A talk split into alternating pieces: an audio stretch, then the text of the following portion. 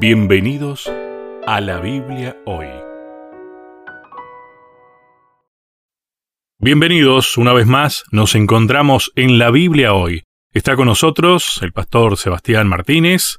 ¿Qué tal, Sebastián? ¿Cómo estás? Hola Lucho, ¿qué tal? Una alegría enorme saludarte a la distancia, ¿no? Este, con varios kilómetros que nos separan, pero contento realmente de estar nuevamente contigo. Qué desafío, ¿no? Este que nos hemos propuesto para hacer lo que creemos que es la voluntad de Dios. Sí, el desafío lo va a tener el editor, porque los amigos oyentes que están en su casa disfrutando del programa en el auto, tal vez algunos conduciendo, como fue la semana pasada, que yo estaba conduciendo camino a una iglesia y estaba escuchando el programa el día, el sábado, la repetición. Este, el desafío lo va a tener el editor, que va a tener que ensamblar todas estas piezas. No, pero hoy la tecnología y, y bueno, y gracias a Dios. Si Dios quiere que esto salga, va a salir, es así. Sí, por supuesto, estamos confiados. Bien. Bueno, Sebastián, mm, primero, antes de entrar en tema, un fuerte saludo de toda la gente de aquí, desde, desde nuestro lugar de aquí de Entre Ríos, de la universidad, para vos y para tu familia en este desafío que emprendiste. ¿eh? Bueno, Y por supuesto, lo mejor para cada uno de ustedes. muchas gracias. Le contamos a la audiencia, a los amigos que nos escriben a través de Facebook, que son un montón y que nos estamos tomando el tiempo de responder, y a los que también nos escriben a través de, de WhatsApp, porque encuentran el WhatsApp ahí en Facebook o en Instagram, que nos hemos trasladado a la ciudad de Neuquén, en la Patagonia Argentina, cerca de la zona cordillerana, capital de la provincia de Neuquén. Ahí estamos alojados, o sea que estamos a una distancia de unos 1300 kilómetros de Lucho, él allí en el estudio de la radio y yo aquí en casa. De hecho, esto lo vamos a subir seguramente a las plataformas de YouTube como video para que la gente también nos pueda ver. ¿No? Y lo que ve de fondo no es una, una imagen cargada, sino es mi casa, es el fondo de- del living de casa. Así que por ahí puede abrirse la puerta y aparecer alguno de mis hijos. Así que estamos contentos, estamos realmente bien cuidados y Dios tiene planes para nosotros aquí en la ciudad. Estoy trabajando como pastor del distrito de Neuquén Oeste 2, así se llama el, el distrito, que abarca varias iglesias y algunas están bastante alejadas, como en la iglesia de Picún Leufú y la iglesia de Piedra del Águila. Hasta allí llega mi distrito, que es siendo para la zona de Bariloche, para la zona más sureña de, de la provincia de Neuquén. Bueno, las mayores bendiciones, Sebastián, para vos y para todos ustedes. Y un fuerte abrazo a todos los miembros de tu iglesia, tan grande ahora, ¿eh? al distrito. Bueno, se lo vamos a dar. En algún momento te vamos a invitar, Lucho, y vamos a hacer el programa nuevamente in situ, los dos en el mismo lugar. Aquí tenemos una radio, Sí. Radio Nuevo Tiempo, aquí se llama Radio Maranata. Ayer fuimos a conocer los estudios, no está dentro de una de las iglesias que me toca pastorear, pero somos todos hermanos.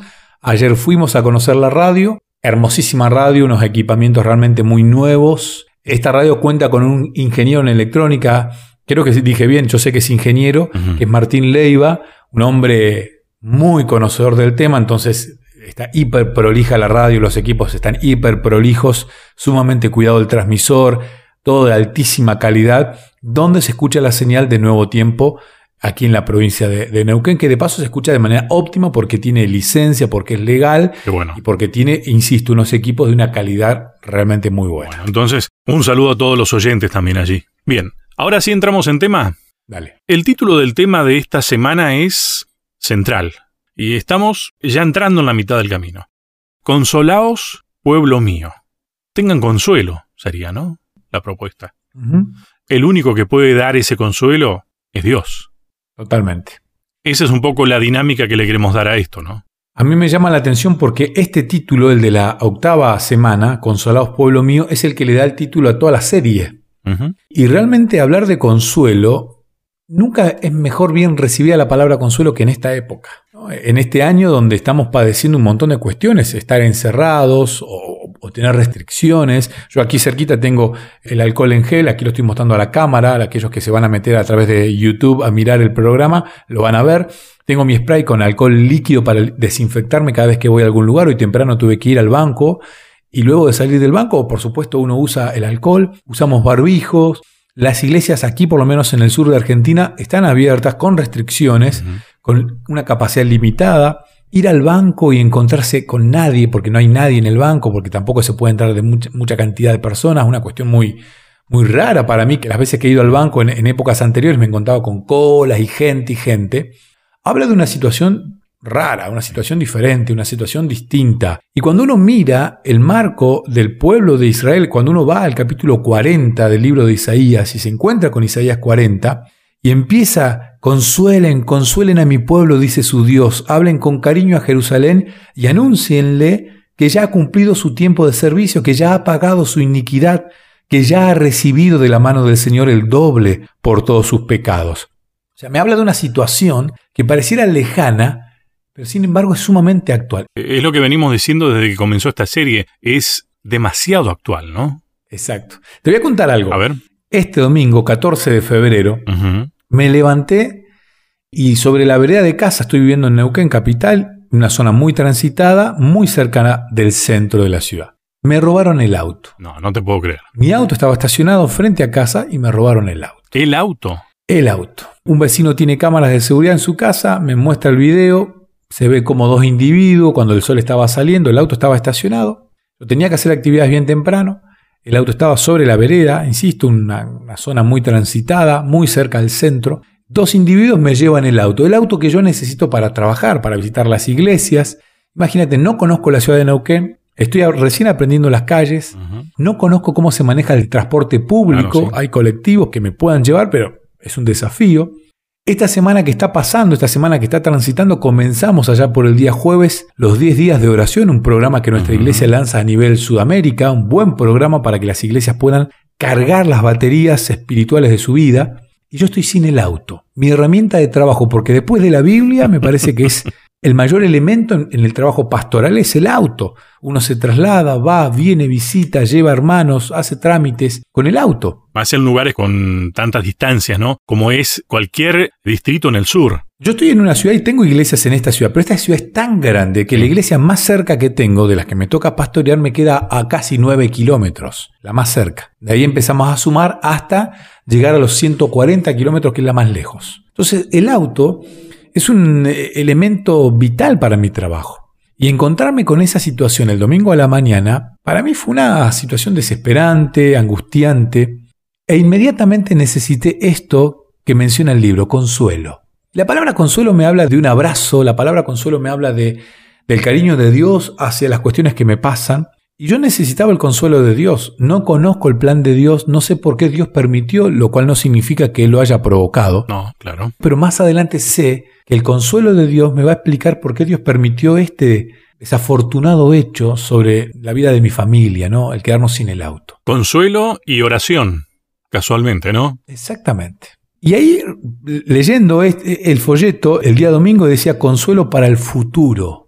Y leyendo este libro que estamos estudiando, me di cuenta que estoy en la misma situación del pueblo de Israel. Esta semana necesito consuelo. Tal vez en otro momento necesite consuelo por la pérdida de un ser querido, o tal vez le estamos hablando, Lucho, a alguien que ha perdido un ser querido. Seguramente. O tal vez estamos hablando a alguien que perdió el trabajo por la pandemia. Tal vez estamos hablando a alguien que se ha sentido deprimido, deprimida por la pandemia, porque esta situación nos ha cambiado la vida, la forma de vivir. Entonces, yo creo que nunca vino mejor el consuelo y entender que el consuelo que Dios le promete al pueblo de Israel en el libro de Isaías, en el capítulo 40, es el mismo consuelo que hoy nos ofrece. Es el mismo consuelo. Y lo vamos a ver en los próximos bloques. Es saber por qué voy a creerle a Dios que me puede dar consuelo. Porque lo conoces. ¿Tiene algún poder Dios como para ofrecerme consuelo? No, o sea, hay un montón de cuestiones que cuando uno estudia este capítulo, el capítulo 40, uno se sorprende y se da cuenta de lo inagotable que es el amor de Dios y lo bien que nos hace este consuelo del que habla el libro de Isaías. Te decía que podés decir esto porque lo conoces a Dios. Y muchas veces nos pasa que no llegamos a creer lo que Dios puede llegar a darnos, porque esta promesa de consuelo se la dio antes de que lo tengan. Para eso tenés que tener fe. Para tener fe, tenés que conocer a Dios. Sinceramente, cuando preparé este tema, la frase que se repetía de esas respuestas que uno se va dando a las preguntas que se va haciendo mientras estudia el tema, era siempre, y sí, hay que conocerlo a Dios, hay que saber quién es Dios. Y finalmente Dios es amor. Y ahí ya entra la misericordia, que es la razón por la cual nos da consuelo también, ¿no? Nos da salvación. Hay tantos elementos acá relacionados en esto, pero tal vez el desafío sea este. Intentemos realmente conocer o reconocer quién es Dios. Tal vez sepamos, en teoría, A ver, es la pregunta de siempre. Realmente, ¿cuándo es que sabes? ¿Cuando estudiaste para repetir en el examen? ¿O realmente cuando lo sabes hacer? A ver, hay, hay cuantos famosos que uno cree que conoce. Ujú. ¿no? Y uno dice, sí, Sí. yo conozco a Messi, Sí, en realidad. no. No lo conozco a Messi, nunca lo vi. O sea, sí, lo he visto, pero conocerlo no. No, no. Y, y podemos citar un montón de, de famosos, artistas, este, bueno, Son más los que no conocemos que los que conocemos. totalmente. Entonces, uno a veces habla de conocer a Dios, pero realmente cuánto uno conoce de Dios. ¿Hasta dónde llega el conocimiento que uno tiene de Dios para depositar en Él toda la confianza y decir, bueno, me robaron el auto, no sé cómo voy a hacer para trabajar esta semana, sin embargo, acá estoy. Trabajando. confiando plenamente en la misericordia de Dios? A mí me gusta el capítulo 40 para analizarlo porque tiene una riqueza Mm. que te asombra. Y cuando uno llega a este capítulo, se da cuenta que con este capítulo comienza lo que es la tercera y la última parte del libro de Isaías. Acá empieza esta sección tan importante. Eh, Estoy leyendo el comentario bíblico. El problema del llamado Deutero Isaías, o sea, un Isaías que algunos creen que hasta puede ser apócrifo, Mm. en mucho sentido, es un problema de no darse cuenta, porque Isaías aquí nos va a hablar de un montón de cuestiones que pareciera que fueron escritas después de que Isaías vivió. Sin embargo, la forma de escribir de Isaías realmente concuerda con el resto del libro y concuerda básicamente con la fecha que se le da al libro, que es el 700 Ujú. antes de Cristo. Y realmente los pensamientos del profeta se anticipan al tiempo cuando Dios va a favorecer de alguna manera al pueblo judío.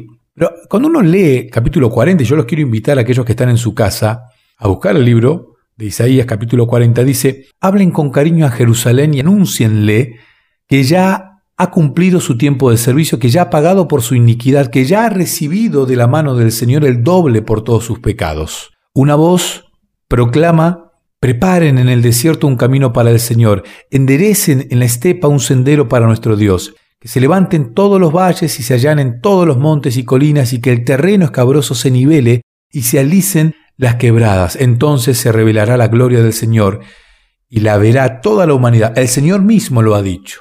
Acá es interesante, ¿no? Porque acá nos está hablando de el deseo que uno tiene que sentir en el corazón de salir a predicar el evangelio. Después vamos a hablar de qué es el evangelio y cuándo se comienza.